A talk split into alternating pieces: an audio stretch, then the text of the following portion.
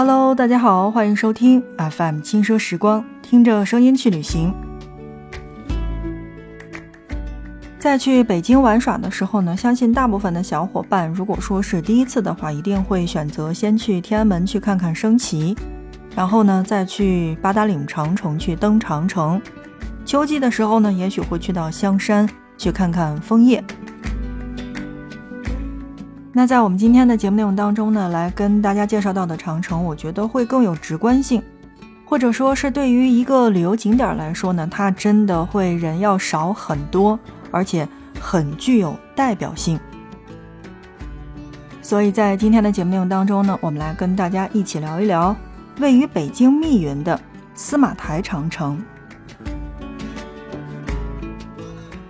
司马台长城呢，是位于北京市东北部的密云区北部的古北口镇司马台村北，紧邻古北水镇，距离北京是只有一百二十公里，是属于燕山山脉的。而司马台长城依险峻山势而筑，并以险、密、奇、巧、全这五大特征著称于世。司马台长城。东起望京楼，西至后川口，全长是五点七公里。其中鸳鸯湖水库将该长城分为了东西两段，东段有敌楼十六座，而西段有敌楼十九座，总共是三十五座。在一九八七年的时候呢，司马台长城就被列入了世界遗产名录，是我国唯一保留明代原貌的古建筑遗址。而被联合国教科文组织确定为叫做原始长城。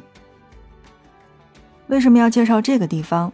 是因为2012年司马台长城被英国《泰晤士报》去评为了全国不容错过的25处风景之首。想一想看，全球不容错过的25处风景之首，这个 title 其实已经算很大了。那所以呢，我们在今天的节目内容当中来跟大家一起介绍到的是。北京的司马台长城。司马台长城呢，是始建于明洪武初年，也就是公元一三七三年，是在北齐长城的基础上修筑的，属明代九镇中蓟镇古北路所辖。明万历年间，又经历蓟镇总兵戚继光和总督率兵进行了重点的整修，极大的完善了防御体系。明代呢是习惯把长城称为叫做边墙的，或是叫做塞垣，相应的把修筑长城的工程称之为叫做修边。相较于其他段的长城来说呢，那么我觉得司马台的长城是以险、以密、以奇、以巧，还有以全这五大特征著称的。险就是指司马台长城墙体是沿着这种刀削斧劈般。陡峭的山脊上修建的，那么横亘东西五点四公里之内密布着三十五座敌楼，座座刹那矗立，势不可挡，雄健无比。而密就是指敌楼和敌楼之间的距离相较是比较密切的。大家呢可以从外观上去看，那么司马台长城的敌楼与敌楼之间相距最近也就是几十米，最远不过三百米，平均间距。仅有一百四十米。若按照当年明代修筑长城的规定的话，每五百米修一座城楼的话来说，那么可见这座长城确实是一处例外。奇就应该不用说了吧，就是指司马台长城山势险峻，然后四周的风景一经结合，无不展现出这种雄奇和壮丽。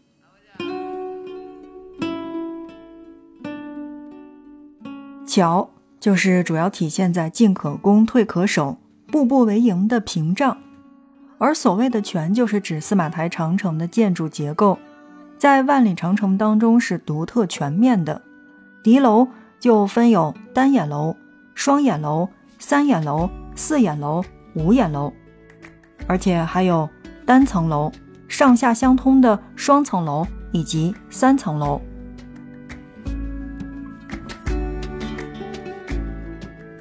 好的，正在收听到的是 FM 轻声时光，听着声音去旅行。那在今天的节目内容当中呢，我们来跟大家一起介绍到的是司马台长城。很多的小伙伴私信说，能不能介绍一下天安门以及我们所谓的八达岭长城？但如果说是我来推荐的话，其实我更倾向于司马台长城。毕竟司马台的人数是偏少的，而且在司马台呢，也可以去很直观的了解长城的各个敌楼究竟长什么样。那么下面呢，我们就再来说一说司马台的望京楼。望京楼。海拔是九百八十六米，是司马台和古北口一线长城的最高点。远望，它就像一个锥子一样，直插蓝天。那么，据当地人讲呢，从前站在这座楼上，依稀可以看见京城的轮廓，而夜晚还可以看见北京城的万家灯火，所以才有了望京楼这个称呼。别看它呢只有九百八十六米，但是是真的很陡。就是在前一个叠楼往上爬的时候，是真的是用手爬上去的。那么爬上望京楼，景色就果然呈现出了这种壮美和秀丽。俯首看脚下的悬崖，刀削斧劈一般，几缕雾拦挂在绝壁上，更显得是陡峭和惊险。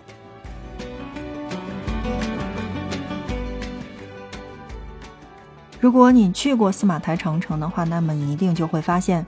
长城上这些大小不同、形态各异的敌楼，是恰到好处地建立在各个制高点上，威风凛然、冷峻和挺拔。整段长城完美和谐，气势磅礴，处处又显出了它的精巧、奇特、雄伟和壮丽。值得要说的是，在司马台西侧的长城脚下，那么常年流淌着水温三十八度的温泉。让人称奇的是，与之相距几十米的东侧，却是冰冷刺骨的冷泉，犹如鬼斧神工，奇景天成，而当地人称其为鸳鸯泉。好，正在收听到的是 FM 轻奢时光，听着声音去旅行。那在今天的节目内容当中呢，我们来跟大家说到的是长城。而这段长城和我们印象当中的八达岭长城是完全不同的。我们在今天的节目当中来跟大家一起介绍到的是位于北京密云的司马台长城。我们都知道，呃，地处居庸关的八达岭长城呢，这个旅游开发的是比较早的，所以好像大家印象当中一说到长城，往往都会想到的是八达岭长城。但是为了缓解八达岭的人满为患。又有了后边的慕田峪长城、金山岭长城以及司马台长城。司马台长城呢，是属于以古北口为中心的明朝蓟镇长城，专为守卫古北口而建。古往今来都是兵家必争之地，由卧龙山长城、盘龙山长城、还有金山岭长城以及司马台长城组成的古北口长城进行守卫，也是。中国长城史上最完整的长城体系，万里长城万里长。其实，在北方的很多地区都是可以看到长城的，但每一段长城它的建筑特征是不一样的，包括它的历史也是不同的。我们每次说到长城的话，总会想到的是来自居庸关的八达岭长城，但其实，在节目当中。那我今天推荐到的是司马台长城，是在北京更容易逛，也是人又特别少。但是呢，我觉得相对来说生活呀，包括旅行呀，还是比较全面的。因为下面当中我们要说到的这个地方，其实就是在司马台长城脚下的一个2014年变成网红打卡地的古镇。没去过。我觉得也应该听过这个地方呢，叫做古北水镇。古北水镇加上司马台长城，每个季节都有不同的美景。春有百花，夏有星空，秋有红叶，冬天还有冰雪。长城下的古北水镇，那么还有长城庙会等等。当然，对于古北水镇来说呢，其实我觉得这个地方还是相当方便的。因为这个里边既有民宿，还有玩的地方，那真的是一应俱全。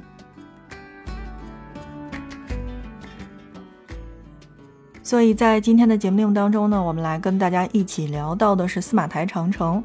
既观了长城，也去古北水镇逛了一圈，那我觉得应该算是周末的北京好去处了。